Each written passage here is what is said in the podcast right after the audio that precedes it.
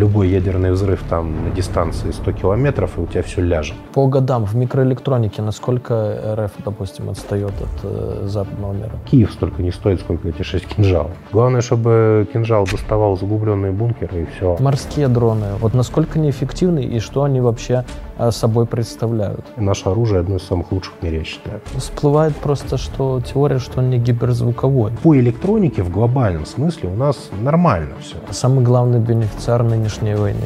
Американцы.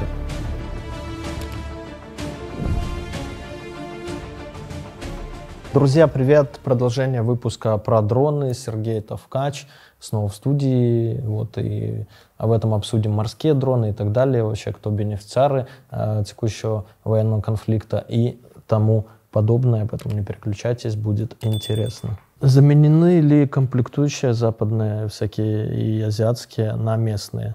Или по привычке э, нашли обходные каналы и контрабасят вот э, санкционную продукцию, микросхемы, я имею в виду чипы, управление и т.д. и т.п. Ну, заменить не получится полностью. Многие вещи, которые применяются там в ракетах, э, они, в общем-то, таких аналогов не имеют. Но вектор сейчас на Китай и на собственное производство, он очень такой четкий, конкретный. Во-первых, идет отказ по чипам, например, в сторону чисто китайских, потому что китайцы имеют некоторый рынок микросхем, которые делают внутри себя для себя. Часто это клоны американских микросхем уже таких там десятилетней давности, но для многих видов вооружений, э, во-первых, сами э, вооружения, как правило, строятся уже на чипах таких устаревших. Вооружения не ставятся прям новейшие чипы, ни у нас, ни у них. То есть нужны обкатанные уже какие-то, проверенные временем. Да? да, опять же, а, грубый техпроцесс должен быть у чипа. То есть никаких там не 5 нанометров, потому что 5 нанометров это э, любой ядерный взрыв там на дистанции 100 километров, и у тебя все ляжет. Просто потому что один транзистор маленький, и энергии там гамма-частицы достаточно, чтобы его переключить. Ты хоп, изменил бит в памяти, у тебя рухнула вся прошивка. А когда техпроцесс грубый, ячейка большая, она там одной, э, одной гаммой частицы ничего не сделаешь. Нужно туда прям хорошо насыпать. То есть у тебя э, чувствительность к э, радиационному излучению резко снижается. Поэтому вот в космос тоже, например, не летают там сверх интегрированные микросхемы, как правило. И, а если куда и летают, там очень сложно их экранировать. Ну, в основном для телекоммуникаций, там, где нужна вот именно высокая производительность. А вот именно спутники там стараются наклепать побольше, но грубых процессоров. То есть все так достаточно интересные подходы, которые так вот с логики земной, э, бестолковые, но там вот приходится так.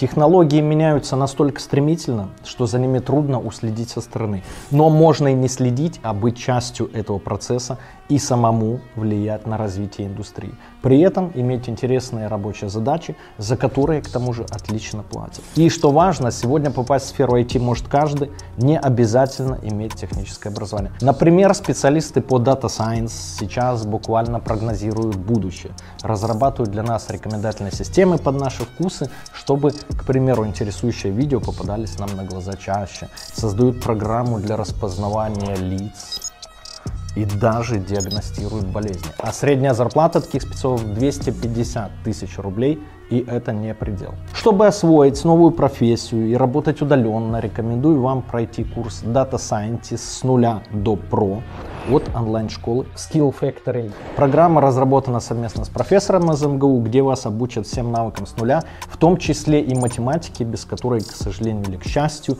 дата-сайентисту не обойтись. Учиться будете в своем темпе и сможете совмещать с текущей работой. Что круто, Программа включает в себя много практики. Вы будете решать реальные бизнес-задачи ведущих компаний. А обучение завершите с готовым портфолио, и это даст вам преимущество среди других соискателей. Опытные менторы станут для вас поддержкой и опорой, будут сохранять мотивацию и отвечать на все вопросы на протяжении всего обучения. А Центр карьеры Skill Factory поможет с трудоустройством, составит резюме и подготовит к собеседованию.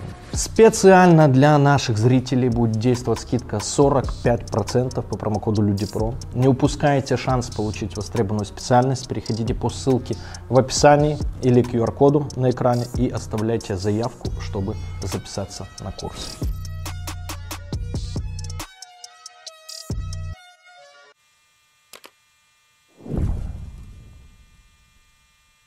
В военной технике то же самое. Стараются применять чипы постарше. Вот даже Switchblade, когда разбираешь, смотришь, там вроде бы он такой весь совершенный, прикольный, классный, но микросхемы там такие уже пожилые стоят, уже опробованные, проверенные временем. Даже на то время, когда его разрабатывали, это был вот не хай-тек по элементной базе. Эти микросхемы у китайцев есть, они их выпускают на собственных заводах для внутреннего рынка, и мы их можем покупать пока еще безгранично, потому что Китай нам, в общем-то, не мешает, с удовольствием все свое продает. Насчет того, что свою элементную базу, опять же, у нас есть заводы, которые выпускают микросхемы. Есть заводы, которые выпускают электронику других типов. Кроме микросхем, это же еще транзисторы, всякие переключения, светодиоды, фотодиоды. То есть куча всякой номенклатуры электронных компонентов. Конденсаторы, резисторы, тот же Реом делает резисторы. То есть по электронике в глобальном смысле у нас нормально все. Но высокоинтегрированных микросхем у нас нет, потому что у нас нет фотолитографии, которая позволяет делать э, такие тонкие пластины. А ее нет, потому что развитие отечественных технологий остановилось э, вместе с Советским Союзом. Советский Союз отставал, но он отставал лет на пять.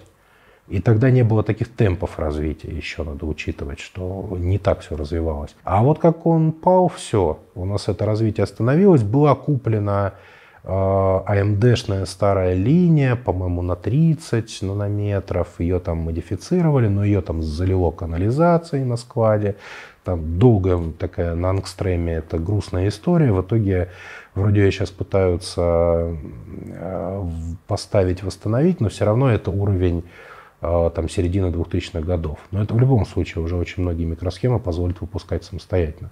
Почему ее до сих пор как бы не, не запустили вот за столько лет, а купили ее там черти когда, это другой вопрос. А фотолитографию такого уровня производит только одна компания в мире. Ну, нидерландская это, да. Да, SML, по-моему, называется.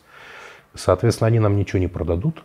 А, более того, товар штучный и перекупить тоже не получится. Это не какие-то вещи, которые можно контрабасом притащить. Вот. Э, поэтому только разрабатывать свою технологию. А на это нужны годы. И бюджеты, и специалисты. Если там, допустим, годы у нас есть, то что я думаю, что пока еще этот конфликт не в том масштабе, чтобы именно угрожать э, вот, полностью изоляции России и отсутствие контрабаса, и все, и когда мы там будем отстреливаться просто во все стороны – специалистов у нас, к сожалению, наверное, и нет. Технологии. Да, то есть разрабатывать эту технологию нужно, нужно людей. По годам в микроэлектронике насколько РФ, допустим, отстает от э, западного мира? Ты говорил, Советский Союз даже там с небыстрыми темпами тогдашнего развития электроники, но я, я тоже понимаю, что сейчас оно гораздо быстрее там идет, да, каждый год вон телефоны новые, все более совершенные появляются. Тогда было на 5, по твоим оценкам, Сейчас насколько? Ну, не менее 25 лет. Ощутимый промежуток. Ну, здесь как бы, смотря как оценивать, то есть, допустим, по пониманию технологии и по теоретической школе мы, может быть, не так сильно отстали. То есть секрета для нас там нет, как это работает, почему так работает. То есть мы не племя Момба-Юмба, но именно по технической части, то есть по наличию у нас а, оборудования, по наличию школы изготовления этого оборудования, по наличию оборудования для изготовления оборудования. Например, все знают, что там у Калашникова там стоят японские станки, которые точат стволы, потому что э, вот станок, всегда в основе станок. То есть даже чтобы изготовить это оборудование, все равно нужны какие-то эталоны, какие-то э, станки, ну, в простейшем понимании этого случая, это могут быть там и ЧПУ и все такое. То есть своего этого нет целая цепочка разрушена. Соответственно, даже чтобы изготовить, ну, допустим, мы этот фотолитограф можем спроектировать.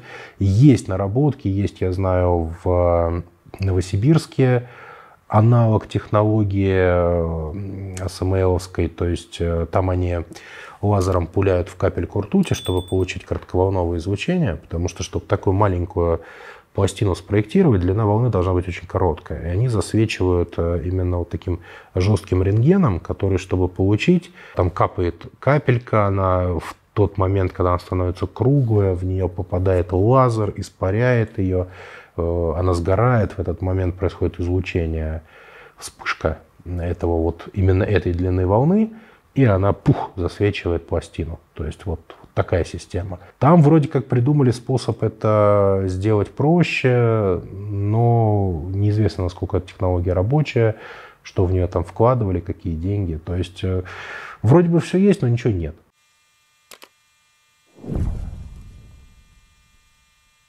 Хотите быть в курсе всех мировых новостей? Тогда вы попали по адресу. YouTube канал Базар предлагает вам самые свежие и интересные новости со всего мира. Наши редакторы постоянно следят за событиями в политике, экономике, науке, культуре и спорте. А наши монтажер и диктор быстро и интересно переводят новости в формат тиктоков на одну минуту. Больше не нужно подписываться на кучу разных каналов. Наша команда быстро и интересно расскажет вам о главных мировых новостях. Одна минута, и ты в курсе главных новостей. Мы не пропускаем ни одной важной новости и рассказываем обо всем, что происходит в мире. Подписывайтесь на наш канал и не пропустите ни одной важной новости. Будьте в курсе событий вместе с нами.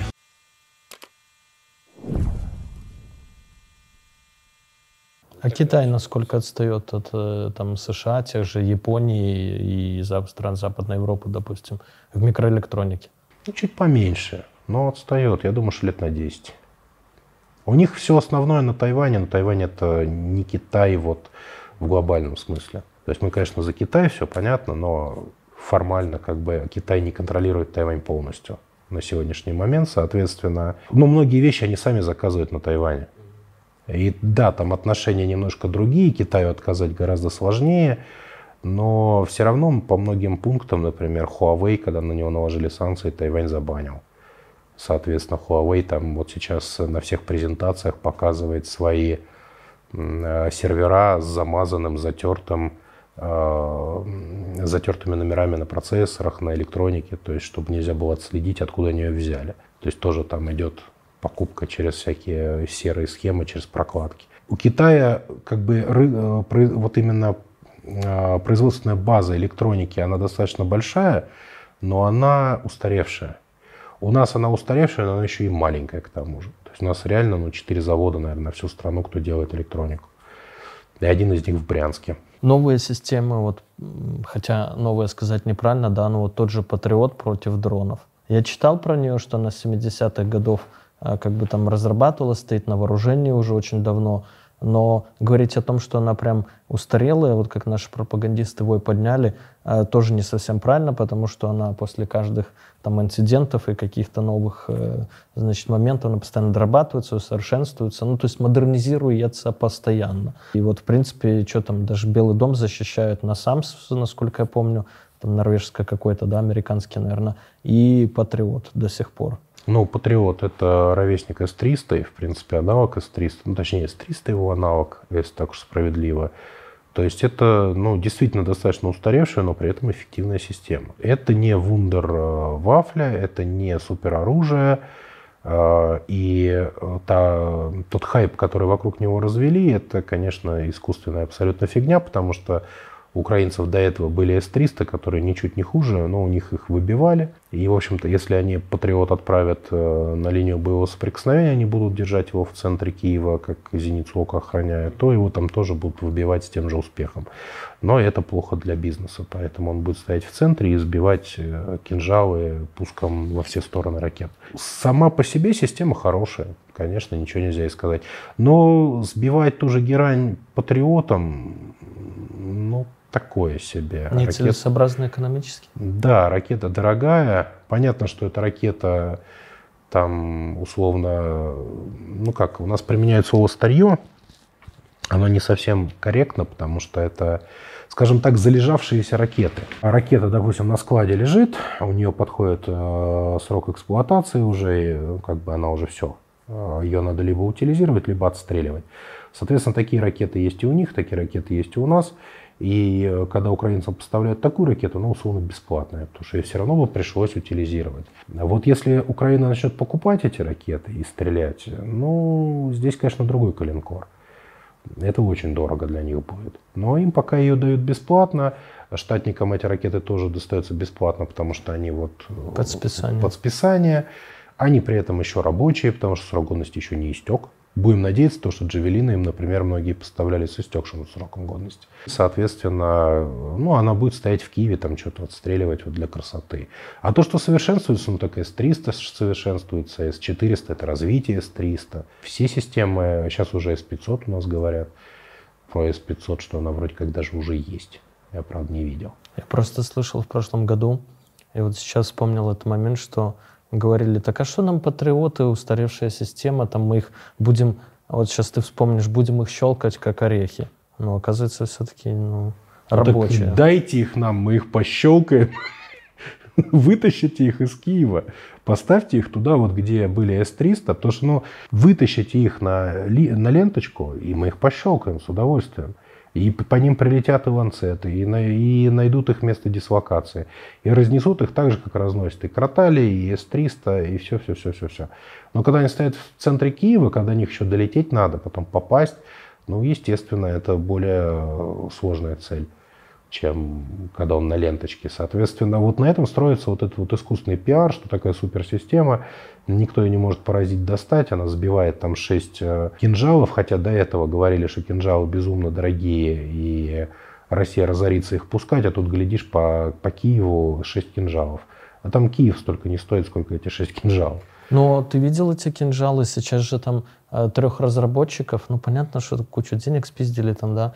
Э, три, три разработчика посадили и по интернету гуляли фотки. Ну, на мой взгляд, как бы я не сильно искушен там в технологиях. А реальная просто какая-то образно старая советская ракета э, что там, Искандер, да, по сути, к нему там еще какой-то доп-двигатель сзади приделан, и обернуто все это просто в обтекаемый такой корпус металлический. И вот получился кинжал. Может и, быть типа... металлическом, потому что э, плазма металл плавит, он должен быть с керамическим покрытием. Ну, какой-то, да. Но то, что показывали керамики, не имело, допустим. И э, нос кинжала, э, он керамический, опять же, потому что там есть аппаратура наведения. То есть э, это не бетонобойка, это раз. Угу. Во-вторых, ну, кинжал, кроме как э, на фоточке, где сказали, что это кинжал, никто не видел. Ну, пара фоток я видел вот это вот одно типа в разобранном виде, а остальные фотки, что я видел, они были подвешены к самолетам внизу. Ну да, и сказали, что это кинжал, но на самолете же не было написано, что это кинжал, или на ракете большими буквами. То есть мы не знаем даже, как выглядит кинжал. Вполне возможно, что наши даже кидали какую-то дезу. То есть какая-то ракета, ну, тот же Искандер, он же имеет кучу ракет в своем арсенале, в том числе и э, бронебойные, которые вот по, работают по заглубленным целям. И, скорее всего, вот это вот она и была. Вполне возможно, что там могла быть какая-то ракета, какой-то муляж, какое-то что-то, которое специально как бы сфоткали, как бы слили. Ну, то есть определенная деза здесь идет. И вот эта вот теория, которая сейчас вот появилась, как, причем она появилась вот так вот по стечению обстоятельств, когда появился Патриот, до этого же никто не знал, а как Патриот приехал в Украину, сразу все все поняли про кинжал, что он на самом деле Искандер с приделанным двигателем. Да. Ну вот, ну, ну окей, пускай. Главное, чтобы кинжал доставал заглубленные бункеры и все. А какой он там с пределанным, не пределанным, не важно. Охота на ПВО, но в эту игру можно играть вдвоем. Самое эффективное БПЛА сейчас там по обе стороны фронта, это какое? Дрон там за 30 тысяч рублей с РПГ, который уничтожает танк, это, конечно, просто верх оптимизации. Она способна пробить броню и дожечь до снаряда и вызвать его воспламенение. Уничтожать пехоту – это неэффективно.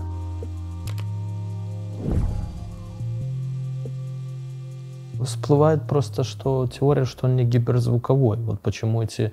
Э, и получается, что военные, возможно, вешали лапшу на уши Путину все это время и правительству, и за что, в принципе, сейчас и расплачиваются арестами ученых ну, и так эту далее. информацию как раз она пошла с украинской стороны.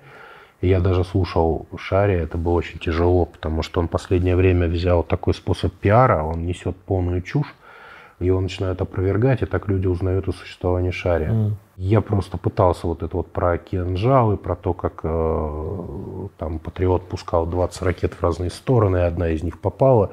Ну, блин, ну, ПВО так не работает. Это полный бред. Соответственно, если и пускал Патриот, это была массовая атака или это были ловушки, потому что тот же Искандер при подлете к цели отплевывает э, уголковые отражатели. Соответственно, у него по кругу стоят такие патрончики. Вот как вот вертолет отплевывает э, типовые ловушки, а он там отплевывает э, уголковые отражатели из фольги. У них высокая степень радиоотражения, и на экране ПВО появляется куча Новые сразу целей. Да, и он... Ну, умное ПВО умеет как бы отслеживать, продолжать, а глупое ПВО, там устаревшее, оно вообще теряется, например, в таких условиях. Но и опять же, умное ПВО все равно может цель переключить с этой на ту, вот если там попало, э, пересеклись траектории, то есть она может упустить основную цель и переключиться на отражатель, выстрелить по нему. Соответственно, ну, то, что там условно Искандер сбили, я допускаю, потому что С-300 баллистические ракеты сбивать умеет. Соответственно, Патриот, как э, ровесник, скорее всего, тоже. Насчет того, что был ли там кинжал, скорее всего, их там вообще не было. Но я просто не вижу цели и не вижу причин кинжалом бить по Патриоту. Ну, для чего? Скорее всего, туда просто вот э, пульнули именно, именно э, Искандеров, э, и позбивали Искандеры. Насчет того, что вот военные врали, что э, на самом деле любая ракета является гиперзвуковой, э, ну, Ну, в тоже определенное фигня. время, да, когда она спускается, там скорость большая, выше, выше скольки-то махов, и поэтому можно плюс-минус назвать гиперзвуковой любую там дальнобойную то баллистическую ракету. Ну, тогда и на самом деле Патриот можно назвать гиперзвуковой ракетой, потому что он сверхзвуковая ракета. Но, э, внимание, вопрос. Американцы прекратили разработку своего гиперзвука? Я не в курсе. Но я слышал, что нет. Хотя, если Патриот сбивает гиперзвук, ну, если представить, что у нас есть, да, что это все-таки не вранье, то спрашивается, ну, нахрена такое неэффективное оружие за много денег? Значит, надо немедленно прекратить его разработку, сказать, ну, это какая-то фигня, все, мы ошиблись, мы экономим деньги. Но ни Китай, ни американцы не прекратили. Это раз. Во-вторых, а, вот это, э, опять же, повторяю, мулька про то, что любая ракета гиперзвуковая и Путину врали, она появилась ровно в тот момент, когда появился э, в Киеве Патриот. До этого момента как-то про нее не вспоминали.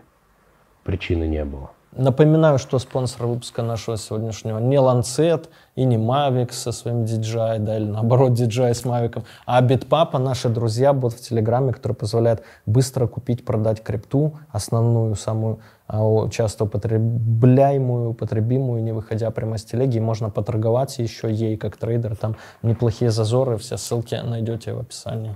Морские дроны, вот мы видели сейчас атаку недавно на этот какой-то адмирал Хурс или ну какой-то русский корабль, да, А, показывали, я видел кадры до этого, э, что, в общем-то, три якобы их там уничтожили, а в последнее время уже какой-то кадр есть, что вроде как один и, добрался до цели. Вот насколько неэффективны и что они вообще э, собой представляют? Катера какие-то маленькие, как мы в детстве запускали, вот мне дарили, я помню, у меня был радиоуправляемый такой маленький катерок.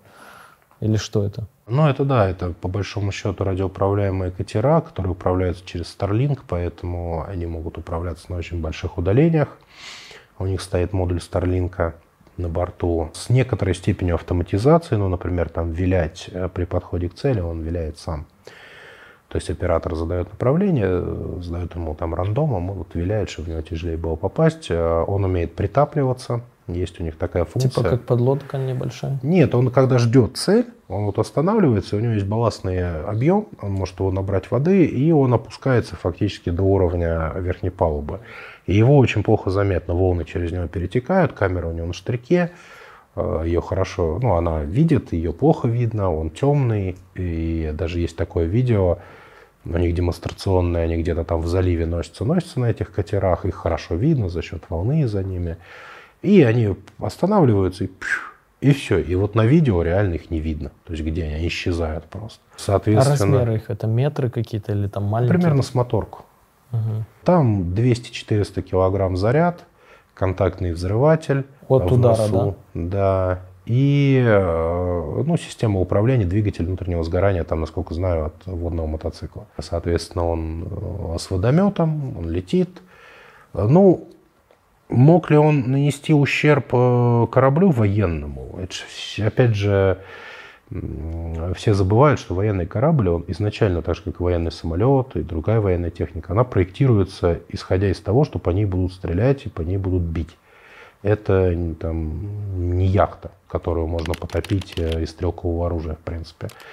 Соответственно, это броневая сталь, это определенная толщина борта, это противоторпедная защита. Ну, то есть все на это рассчитано. Как мы видим, он как минимум ну, точно не потонул и, в принципе, даже не накренился. То есть, если там повреждения корпуса, ну, э, споры разные идут, что там старое видео, новое видео с этой стороны. Но в любом случае он цел, плывет своим ходом, и э, даже если там ему помяло, может быть, даже какие-то разошлись плиты, ну, произошло подтопление, ну, значит, его сейчас починят, и все, поплывет дальше. То есть, насколько они эффективны, ну, они достаточно эффективны, а, если их правильно применять. Прежде всего, они эффективны как а, такое оружие ударов из-под тяжка. Ночью там, допустим, не Да, погода. но те же бухты, они на ночь закрываются сеткой, и они уже туда не могут пробраться. Днем, ну, в принципе, против них эффективна обычная береговая артиллерия и пулеметы. То есть, ну, в Севастополе они пробовали днем забираться, ну, как бы наши отрицают, но на видео есть, что он вроде там в какую-то стенку врубается, взорвался. Но, судя по всему, ничего кроме мидий он там на этой стенке не повредил. То есть какой-то, опять же, ущерб от них не нанесен. Ну, так же, как вот эти вот дроны летающие, они, даже если по нефтебазе прилетают, в силу того, что маленький заряд, там 20 килограмм в Мингуне, ну, одна горит, там какая-то долбанная цистерна, ее тут же в воду подали, все затушили, даже если она выгорела. Но это только пиар-эффект. Как бы корабли топить наши они могут, потому что у них есть гарпуны, и у них есть э, вот эти катера. То есть теоретически они, конечно, могут этими катерами затопить катер, но вот э, корабль боевой. Но вот как бы атака была нескольких сразу, и по большому счету корабль ее отбил. То Ну, есть, я видел, там из стрелкового оружия с тех пулеметов ну, стреляли. бортовые пулеметы. Выходит, что если мы э, подытожим про войну беспилотников, да, то самое эффективное БПЛА сейчас там по обе стороны фронта это какое? Вот это вот сбрасывать по сути гранаты и прочее там выстрелы от РПГ вот сверху в окопы, в танки внутрь забрасывать и так далее. Наиболее смертоносное, наиболее эффективное. Ну, не считая разведки, конечно. Нет, здесь надо э, как раз разделить смертоносное или эффективное, потому что м, на самом деле уничтожать пехоту это неэффективно. Пехота, она относительно дешевая. И с точки зрения экономики войны, э, вот это вот уничтожение пехоты, ну, это такое себе. Эффективно уничтожать бронетехнику, Мгм. особенно когда у противника ее дефицит, вот, например, Украины. И поэтому здесь, конечно, я считаю, что один из самых вот эффективных и показавших а, высокий уровень – это ланцет. Потому что ланцет это, это изделие полноценное, это не колхоз, который специально разрабатывался для этой функции, который был многократно модернизирован, многократно был а, улучшен, который а, действует далеко за линией фронта, может залетать, у которого очень хорошее оборудование, пусть оно все на буржуйской элементной базе, а наведение там на NVIDIA, на модуле в Jetson. Тем не менее, это качественно проработанный продукт, который вот именно разработан для этой цели, и он эту цель качественно выполняет. Экономическая эффективность, конечно, на стороне, наверное, украинских ФПВшек, ну, по крайней мере, на ранних стадиях, сейчас все-таки с ними более-менее научились бороться, а, потому что, ну, дрон там за 30 тысяч рублей с РПГ, который уничтожает танк, это, конечно, просто верх оптимизации. Вот. Но это работало, скажем так, в первые дни, когда, даже в первой, может быть, неделе, когда ну, никто такую угрозу, собственно, не ждал, и они просто налетали, и есть даже видео, где экипажи такие стоят с открытыми ртами, не могут понять, что за хрень на них летит. То есть они даже не догадались с танка спрыгнуть там, и стоят, просто смотрят. Соответственно, как только это все начали понимать, как стали ставить сети там, в места, где техника стоит, навешивать дополнительную динамическую защиту, когда техника... э, Ты ну, про мангалы? И мангалы в том числе, и сетки, и э, вынесенные сетки. Но это правильно называется дистанционный взрыватель, что ли, как-то так. Ну, то есть, когда вот резинка натянута. Но резинка на танке в основном экранирует э, инфракрасное излучение подвески, потому что привода, вот эти все э, подшипники, они разогреваются, и колеса очень хорошо светятся в ик. Поэтому вот эта резинка, которая это на самом деле не столько для защиты от снарядов, сколько для М. просто шторки. Тепловизор. Но они работают, да, как вот это вот устройство. Взводный экран, Ничего я себе. вспомнил, да, это называется. То есть как раз для принудительной детонации кумулятива на удалении от брони, чтобы струя рассеялась. И не Вот. прожигала броню. Ну да, у нее у кумулятива есть такое свойство, чем дальше он от точки фокуса, тем сильнее рассеивается струя, тем у него хуже эффективность. Соответственно, э, тот же РПГ-7, он может поразить танк наш только в борт э, как раз э, со стороны под башней, потому что там находится карусель со снарядами, и там броня всего 50 миллиметров. То есть даже попав вот этот вот взводный экран, на ширину гусеницы, в принципе, там 50 миллиметров, РПГшка, там особенно В, которая луч, она способна пробить броню и дожечь до снаряда и вызвать его воспламенение. Ну и тогда хана. Ну и тогда хана, Детонирует все. Ну, как минимум загорится, как максимум башня отлетит. FPV-дрон, он в этом плане эффективен, потому что он, в отличие от ПТУРа, может зайти с любой стороны на танк. ПТУР только вот на прямой дистанции, соответственно, танк, если он грамотный, да, он боком не повернется к ПТУРу и к, ну, к, к обороняющейся там или нападающей стороне, потому что основная броня у танка на лбу. Он будет развернут лбом и, соответственно, стрелять лбом. А с лба ты его еще попробуй возьми. Не каждым ПТУРом Ну возьмешь. там по 50 сантиметров, я читал, броня у этих танков есть. Эквивалентная 900 у 90 Мгм. С учетом всей динамики, с учетом э, композитной брони лобовой детали передней и с учетом всего там 900. Ну я про Абрамс читал и Челленджер там. э, Я не помню уже точных цифр, это полгода назад читал где-то, ну, в районе там 50-65, вот что-то примерно такое было. Да не, у них, наверное, лобовая это тоже побольше, опять же, за счет композиции. Но есть э, как бы просто толщина физическая, а есть эквивалентная Мгм. для кумулятива.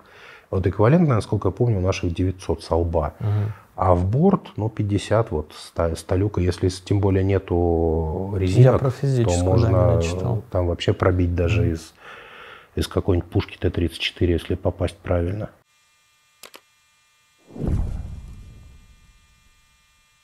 Ну и последний вопрос. А Вот на твой взгляд, э, самый главный бенефициар нынешней войны? Американцы, однозначно. Потому что, ну, потому что одни плюшки для них вообще. То есть, а какой у них, э, что плохого для них случилось за это время? ВПК свой они подняли, расшевелили. застарел. Разрекламировали еще. Разрекламировали. Это они вообще умеют. Они любую фигню поставят и покажут, что это супероружие. У них сначала там было супероружие Байрактар, потом про него Хаймерс. все забыли. Хаймерсы, потом Не, ну Хаймерсы Джавелины. вроде как очень хорошо себя показали, да? Ну да, ну они, в общем-то, и как любая кор- корректируемая артиллерия, она не могла себя плохо показать. Вопрос в цене. Мгм. Все же упирается в цене. Вот в этом конфликте а, основная проблема в том, почему вот наше оружие кажется, что оно где-то проигрывает.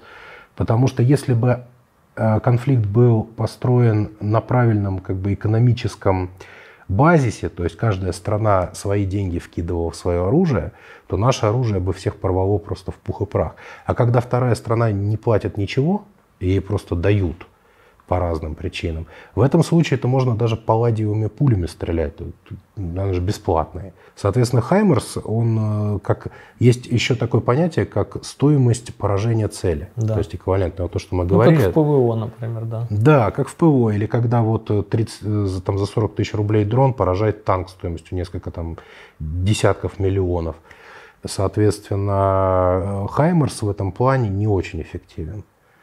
Плюс Хаймерс э, научились сбивать достаточно хорошо, плюс Хаймерс научились глушить, потому что у него есть уязвимость, он, э, опять же, до какого, ну, скажем так, он корректирует ракету по спутниковой навигационной системе не, не на всем участке маршрута. Ну, то есть там есть свои ключики подобрали, и эффективность Хаймерса немножко снизилась.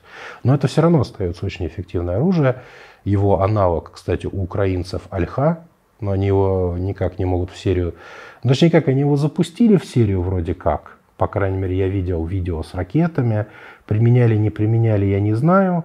Есть несколько видео, где они его якобы применяют, но вблизи не показано. То есть непонятно, Альха это или Хаймарс. Плюс, опять же, по слухам, туда прилетел Калибр, их Альхи кончились. Но в любом случае у них эта разработка есть.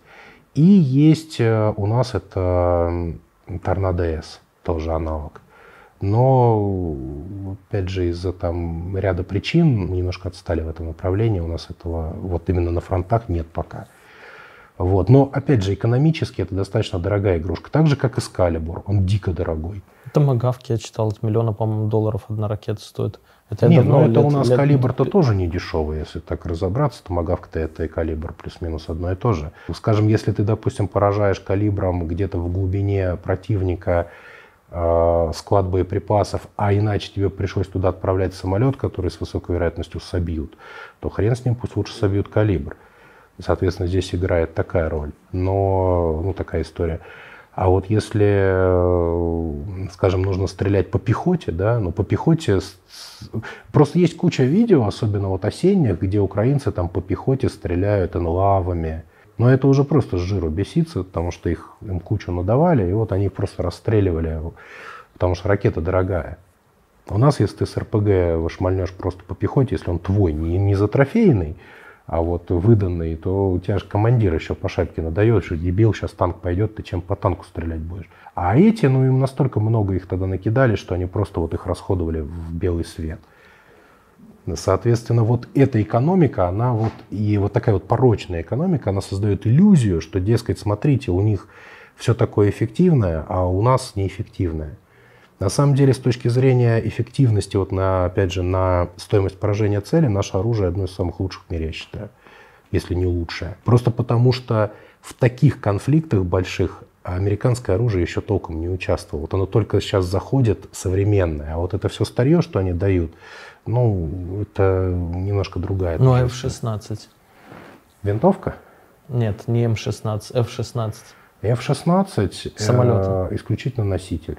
Его ценность в том, что он может давать э, ракетам типа Storm Shadow и э, Hellfire, э, Harmom, вот этим противорадарным ракетам, он может давать нормальное целеуказание. Потому что сейчас э, украинцы вынуждены пулять этими ракетами с э, сухарей, переделывать им пусковой э, комплекс – и делать обманку, которая, ну, условно, дает ракете нулевое целеуказание. Нулевое, это значит, вот куда нос направлен, туда и лети. То есть как работает эта система? Летит самолет.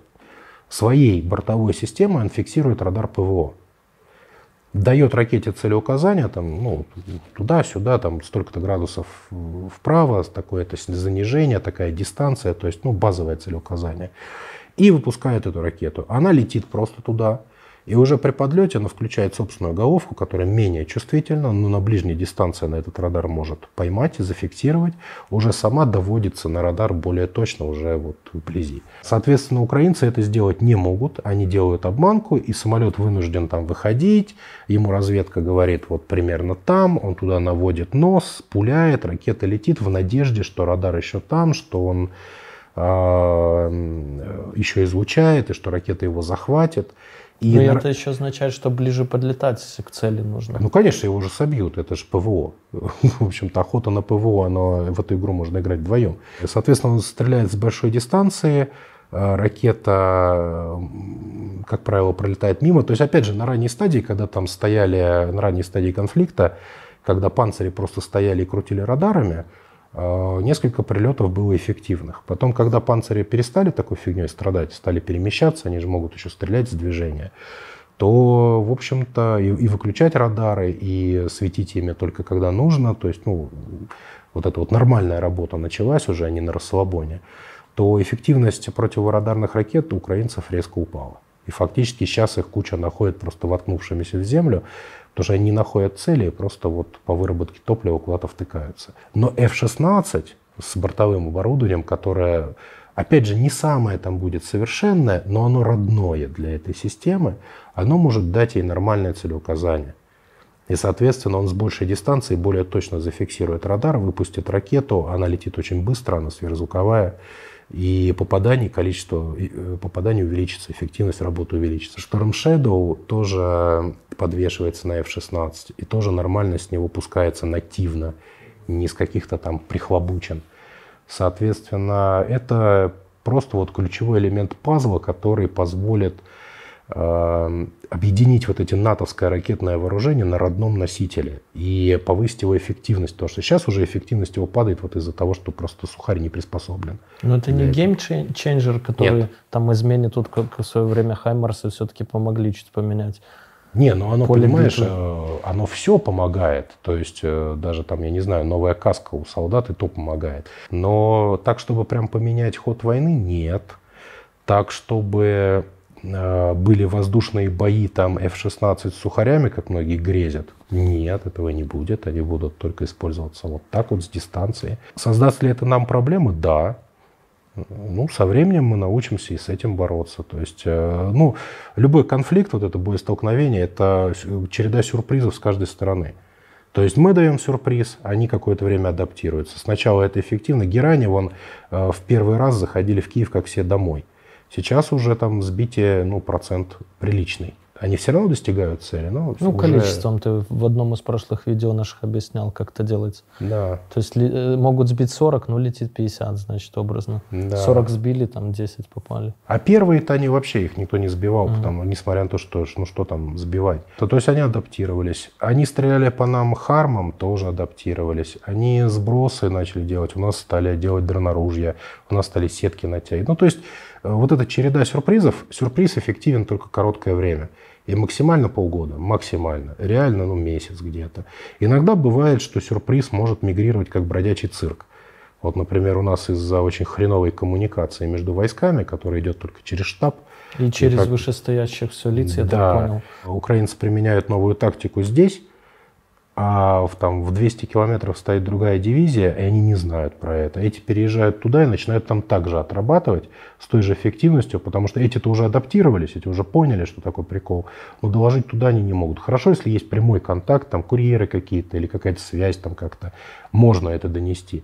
Но если, допустим, связи нет, и она вот уставная через э, штаб, то еще не факт, что штаб эту информацию туда донесет. То есть связь в современных войнах играет огромное значение. Ну да, но здесь это проблема искусственно созданная, потому что у нас почему-то вот, э, ну скажем так, э, что солдат, что граждан считают априори идиотами, и им лучше ничего не доверять, а бы чего не вышло. То же самое вот касается обломков украинских дронов. У меня куча фоток проходит через меня э, обломков, где я вижу, например, что у них какие-то произошли изменения. Но я в своем канале не могу это публиковать, потому что люди, которые мне это присылают, говорят, не-не-не, ни в коем случае. Это вот а, фотки там наших безопасников.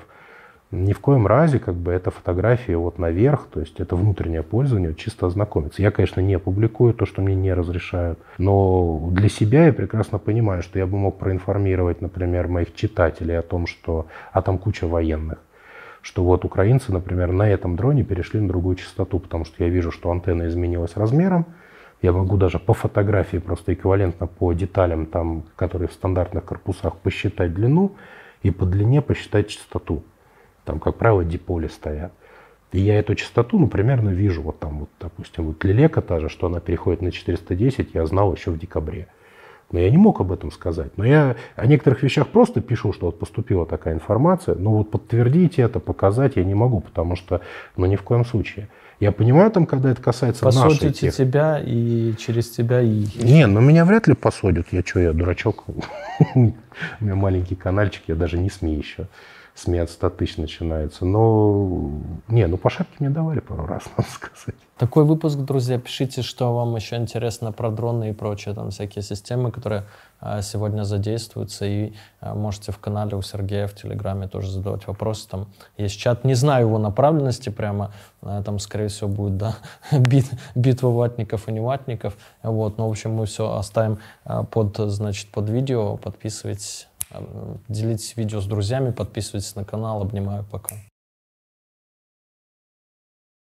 По поводу атаки на Москву 30 мая, поскольку выпуск снимался у нас до этой даты, и я там исходил из реалий на тот момент, то 30 мая что изменилось? 30 мая атака была совершена новыми дронами украинскими, э, которые они называют «Бобер». Э, сделан он по схеме «Утка».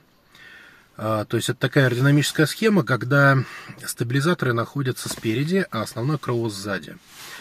Такая схема обладает большей эффективностью аэродинамической, но более сложна в управлении – при этом она как бы более маневрена, особенно по тангажу, поэтому если посмотреть дедушку всех э, камикадзе, Хароп израильский, он тоже сделан по схеме утка.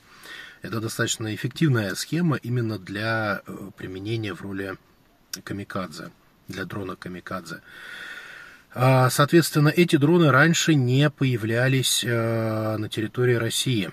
Впервые этот дрон был замечен 26 мая при атаке на Краснодар, и тогда даже шли споры, что это на самом деле обычный самолет, а просто видео промотали в обратную сторону. Я тогда еще на своем канале отметил, что это что-то новенькое, и раньше Украины такого не было. И, соответственно, вот спустя 4 дня, 30 мая, долбанули по Москве этими дронами. А, прежде всего, этот дрон отличается тем, что он а, в силу более высокой эффективности у него меньшая площадь обитаемых поверхностей, то есть у него меньше крылья. Он сам выполнен в виде такой сигары. И вообще здесь надо поаплодировать украинцам, потому что это, пожалуй, второй, второй после Шарка беспилотник, где, э, который 100% украинский. То есть это не китайский какой-то перемаркированный, э, потому что даже 26-го, когда была атака, мы пытались э, распознать, что за дроны, мы не нашли ничего. Потом уже выяснилось, что где-то там на каких-то украинских ресурсах еще там 6 мая какой-то блогер с ним обнимался с этим фюзеляжем. И где-то там что-то они запостили, но, опять же, не было ясности о степени готовности этого беспилотника и вообще, что там, в каком состоянии. Таких проектов и с нашей, и с их стороны очень много публикуется, где все красиво, все замечательно снаружи, внутри ничего нет, поэтому никто не придал, собственно, этому значения. Но оказалось, что у них достаточно высокая степень готовности, и помимо того, что а, более, ну, скажем так, новый фюзеляж, а, обладающий рядом позитивных свойств, а, у них еще и переработанная электроника, потому что та электроника, которая на борту Бобра, она существенно отличается от того, что ставили на Мигун 5. И в частности там есть GPS-приемник геодезического уровня, который позволяет ему очень точно позиционировать свою высоту. За счет этого, э, за счет того, что он более, ну, за счет своей аэродинамической схемы, он более маневрен по тангажу, плюс он хорошо знает свою высоту, он может хорошо огибать э, э, местность.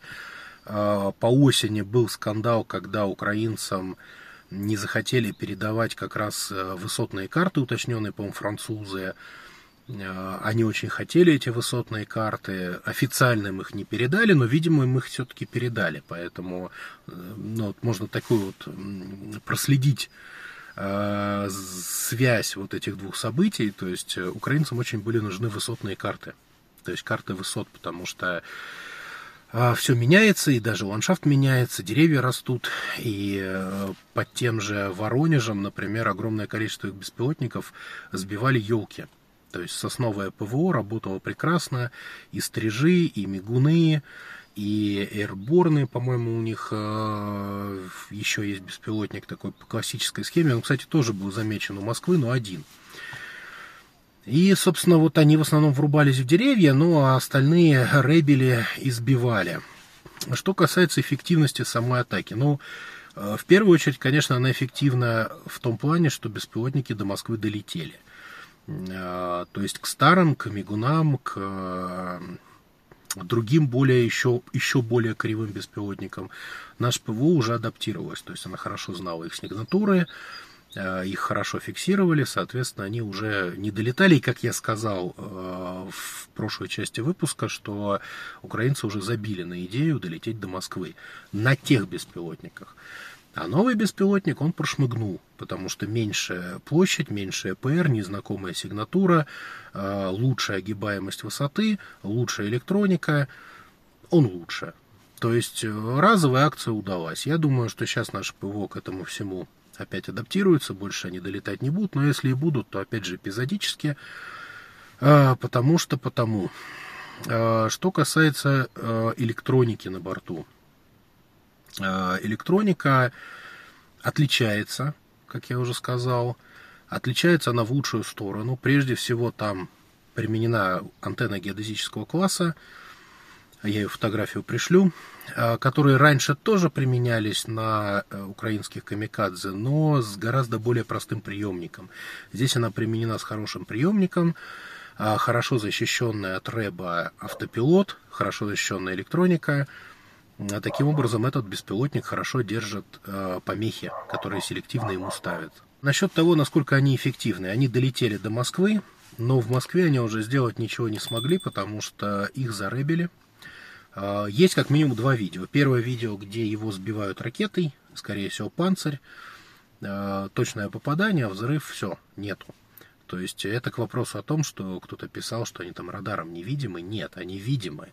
Но они хуже видны, чем мигун, который представляет собой летающую раму, и, соответственно, он отражает излучение во все стороны очень хорошо, а здесь э, другая сигнатура, соответственно, рэпчик, видя другую сигнатуру, он же не может Э, стрелять во все, что летает. Здесь же тоже нужно понимать, что он находится над, ну, точнее, он патрулирует мирный город, и он допускает, что это какой-то дурачок там взлетел на своем Робинсоне или на какой-то своей Цесне, он сейчас его собьет.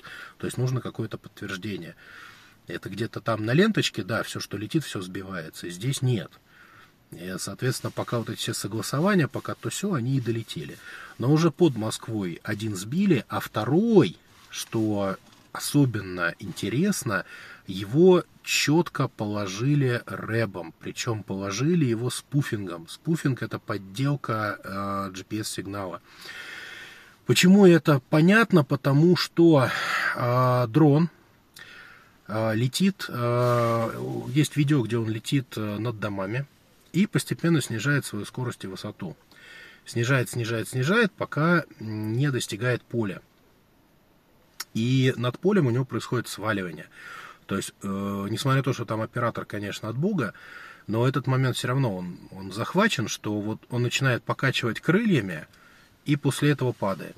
Вот это покачивание крыльями – это характерный признак сваливания. Сваливание – это аэродинамический термин, когда скорость самолета, любого крылатого, аппарата достигает минимального порога, и ометаемость плоскостей уже перестает быть эффективной. И прежде всего ометаемость отклоняемых элементов, то есть это элероны, руль направления, то есть ну, то, то, что управляет самолетом. Соответственно, их эффективность э, теряется, происходит срыв потока, и в этот момент происходит вот такой вот резонанс, после чего самолет падает.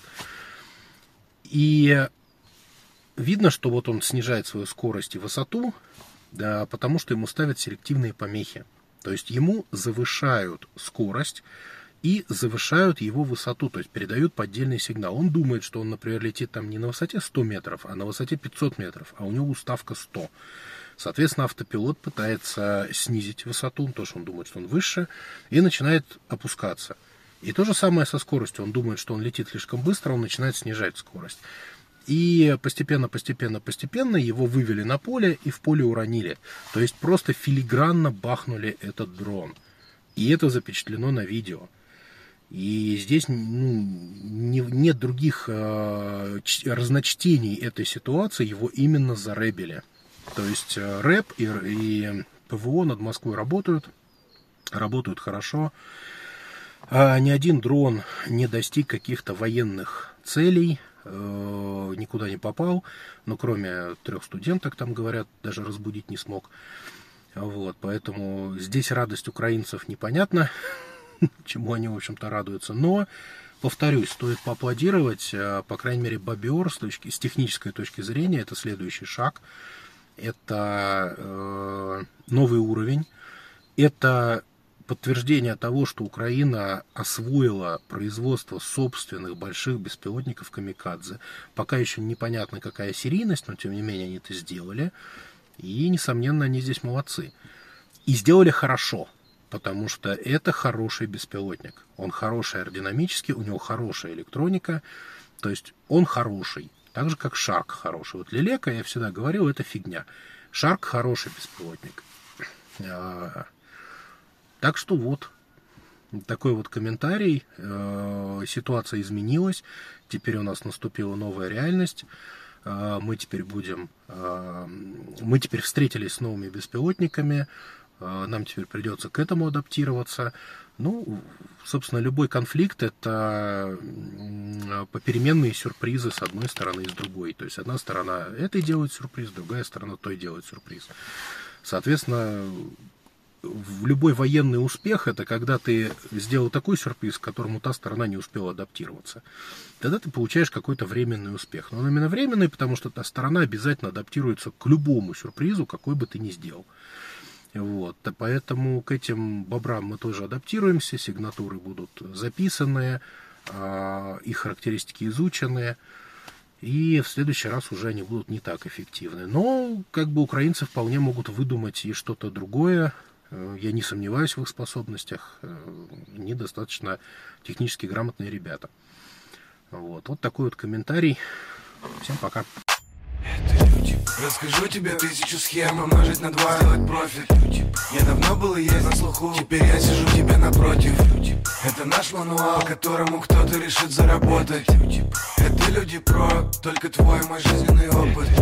Расскажу тебе тысячу схем Умножить на два, сделать профит.